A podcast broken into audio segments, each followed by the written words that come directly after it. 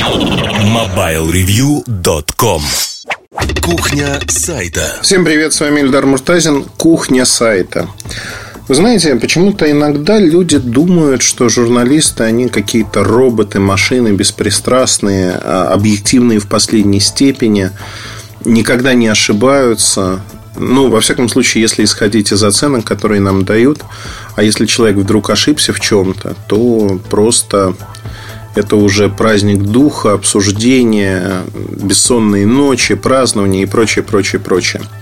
Я бы хотел поговорить о другом. Мы все люди, и есть продукты, которые не вызывают у нас восторга. Более того, они вызывают в той или иной степени негатив, но про которые надо написать. Например, э, заставить восхищаться новым поколением айфонов я себя не могу потому что я вижу все фокусы, которые делает Apple, на чем экономит, как экономит, и я понимаю, что продукт получился не очень хорошим.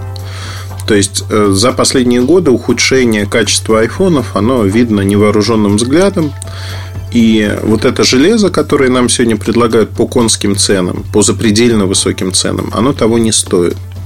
Конечно же, мне это не нравится. Я предвижу там ругань и прочее как любой живой человек, наверное, я руганью не наслаждаюсь. Хотя есть люди, которые говорят, о, я вот люблю, вот пусть они поругаются, ради этого я там напишу, вот тут подначу и прочее. Я не знаю, мне это претит, и большинство адекватных журналистов, кого я знаю, они, конечно, ругаться не любят. И мы пишем такие тексты с тяжелым, поверьте, с тяжелым сердцем, медленно, а, стараемся, знаете, трактовать все а, недоговоренности и недомолвки в пользу обвиняемого для того, чтобы сгладить какие-то вещи, как ни странно. И а, пишутся такие тексты долго. Это не песня, которая, знаете, вот льется. Нет, этого не происходит.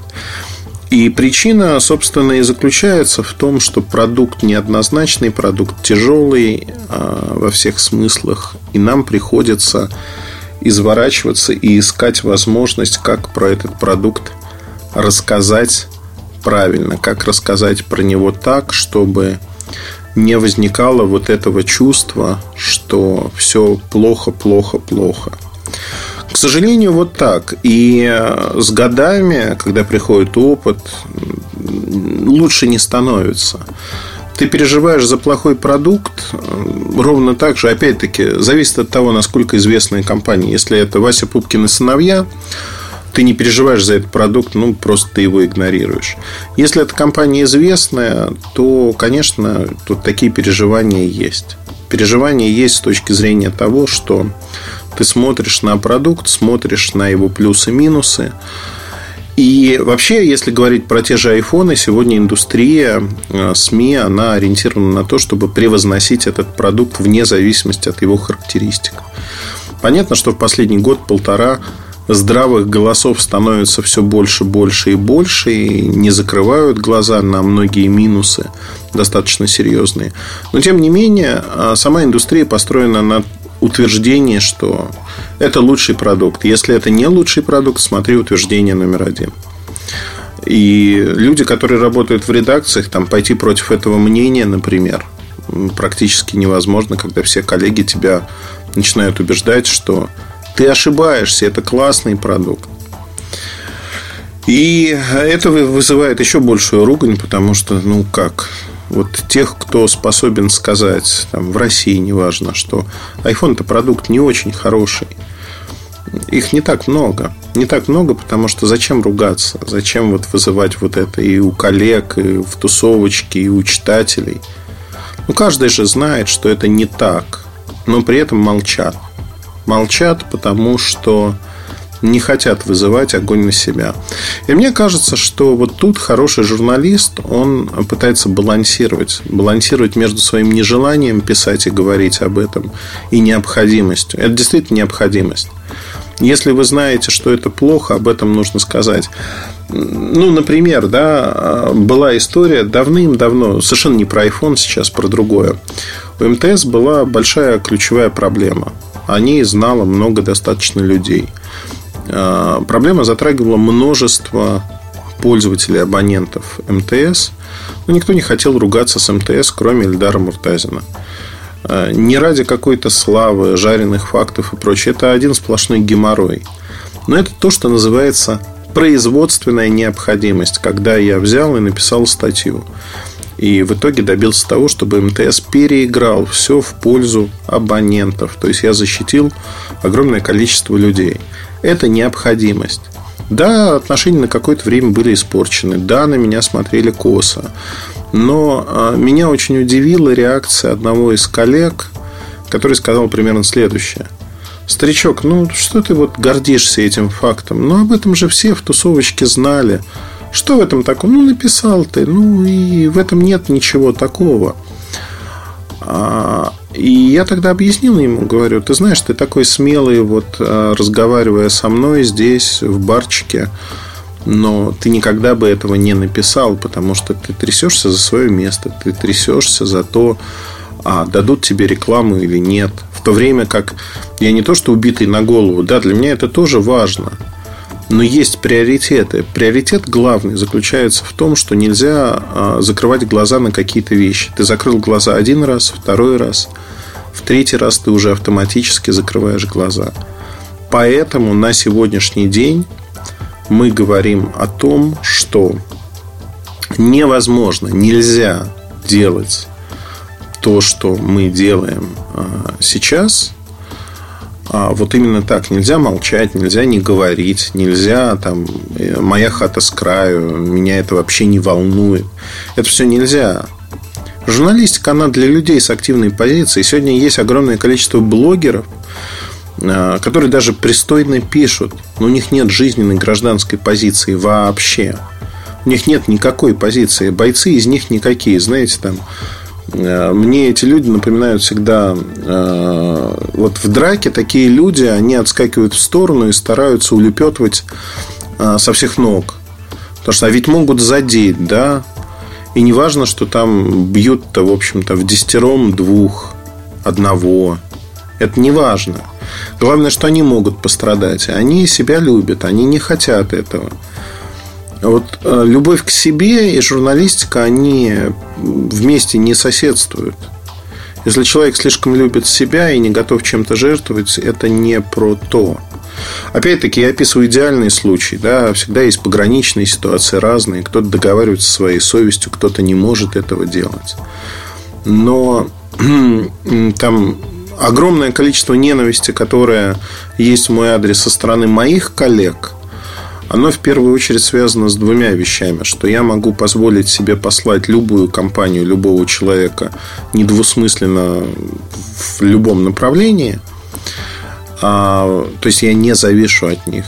И два, я могу говорить то, что реально думаю. Если я думаю, что это плохо, я могу это сказать. И, конечно, людей не свободных по сути своей это очень задевает. Задевает, потому что они не могут этого сделать. Они не могут себе этого позволить. Но ведь это тоже произошло в моей жизни не, одно, не в одночасье. Не потому, что у меня есть там авторитет, вес на рынке и подобные вещи. А нет, абсолютно нет. Это произошло из-за того, что это вот, знаете, теория маленьких дел. Это произошло потому, что я находил в себе возможность даже в мелочах не то чтобы спорить просто так, говорить, что вот это возможно, а это невозможно. Вот тут вы обманываете людей. Обманывать людей нельзя. Там лека, мошенническая схема. Когда они пришли в Россию, я говорил об этом, о том, что это мошенническая схема. А они заливали рынок деньгами, а, давая их СМИ для того, чтобы те пели им оды. И было понятно, что людей обманут, что не будет гарантийной поддержки, что продукт не такой хороший, как про него. Это все было понятно. Но большая часть людей об этом просто не говорила.